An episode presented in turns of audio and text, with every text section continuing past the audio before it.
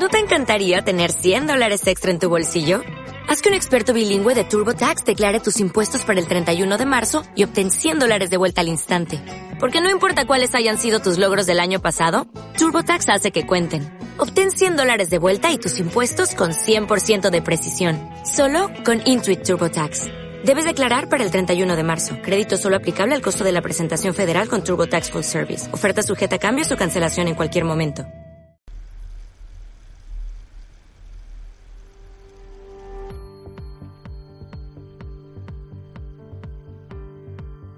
Te encanta esta vida, ¿no es así? Pregunté risueña. Esta autosuficiencia me vincula con la libertad, dijo Ethan. Tengo todo aquello que necesito. ¿No echas de menos nada más? Pregunté. De eso se trata precisamente, dijo Ethan. ¿No te hace reflexionar el hecho de necesitar tan pocas cosas para vivir?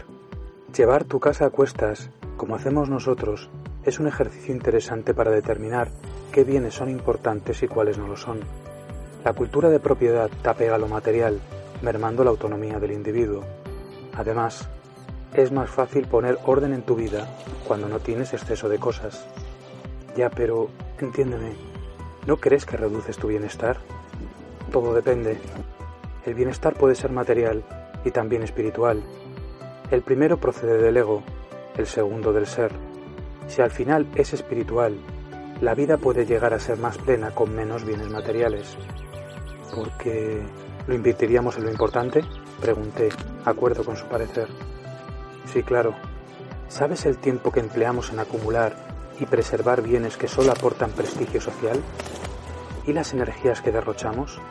Nos estamos robando a nosotros mismos, Valeria. Imagina dedicar ese tiempo a lo esencial y no a lo insustancial. Cuando te acostumbras a vivir con poco, ¿sabes la satisfacción que proporciona librarte de las deudas y las posesiones inútiles? Creo que primero deberíamos reconocer qué es lo esencial, repuse. Por decirlo de otra manera, creo que deberíamos invertir en aspectos que no tienen fecha de caducidad. Esa debería ser la prioridad de todo ser humano, afirmó Ethan. No descubrirlo es sucumbir al bienestar material, llenando tu vida de cosas inútiles. Fíjate, nos pasamos la vida trabajando para conseguir cosas que no necesitamos y sufrimos por adquirir aquellas que no se pueden comprar. Gastamos más, pero tenemos menos. ¿Cuánto talento crees que deberíamos emplear para cubrir nuestras necesidades básicas de alojamiento, vestimenta, comida y relación?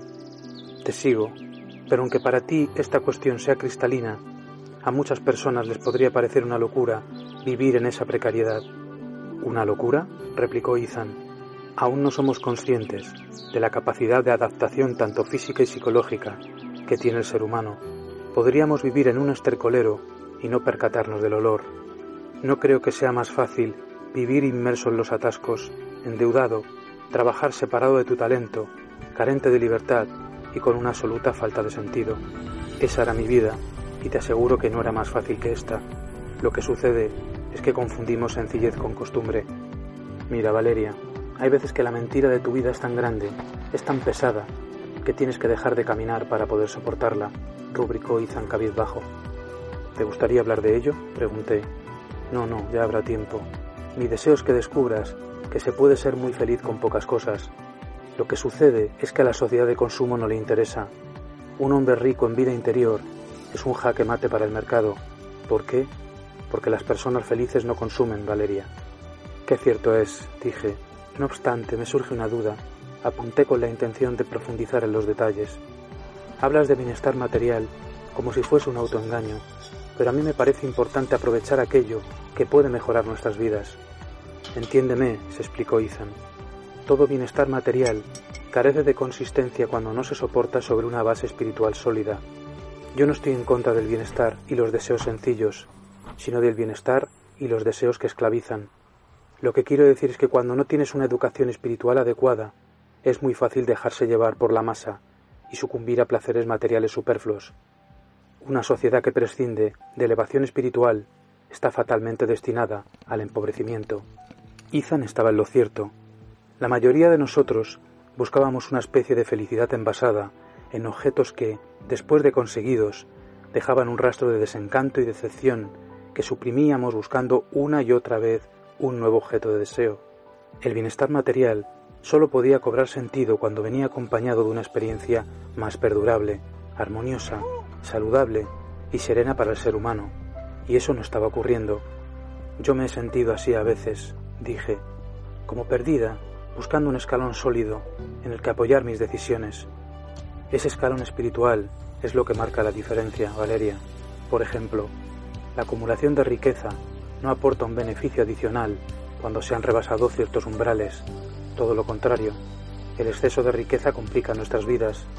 El dinero distrae, Valeria. Cuando acumulas, surge el miedo a perder. Determinar cuándo es suficiente es una de las mayores victorias que puede lograr un individuo. Comprendo, asentí con la cabeza. A todo el mundo le resulta fácil obtener.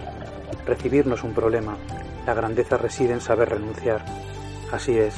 Por esa razón, cuando viajamos y vivimos de esta manera, aprendemos tanto a valorar como a renunciar a los objetos. Piénsalo.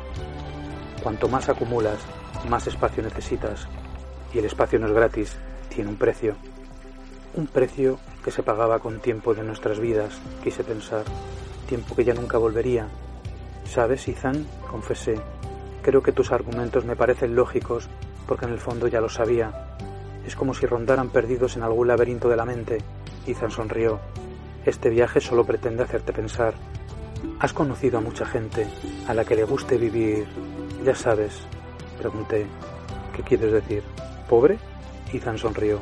Cuando eres feliz, la pobreza deja de doler. No, no, me refería a este tipo de austeridad solitaria. Me corregí. ¿Austeridad? No temas a la pobreza, Valeria, tampoco a la soledad. El movimiento está lleno de fortuna y alegrías. Los austeros, en realidad, son los aparentes perdedores. Estiramos nuestros cuerpos junto al fuego, boca arriba, escudriñando el cielo y convertidos en celosos cazadores de estrellas fugaces.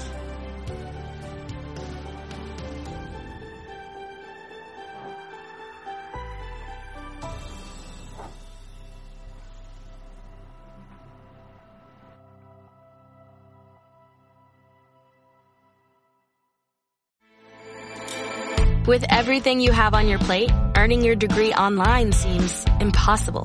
But at Grand Canyon University, we specialize in helping you fit a master's degree in business into your busy day.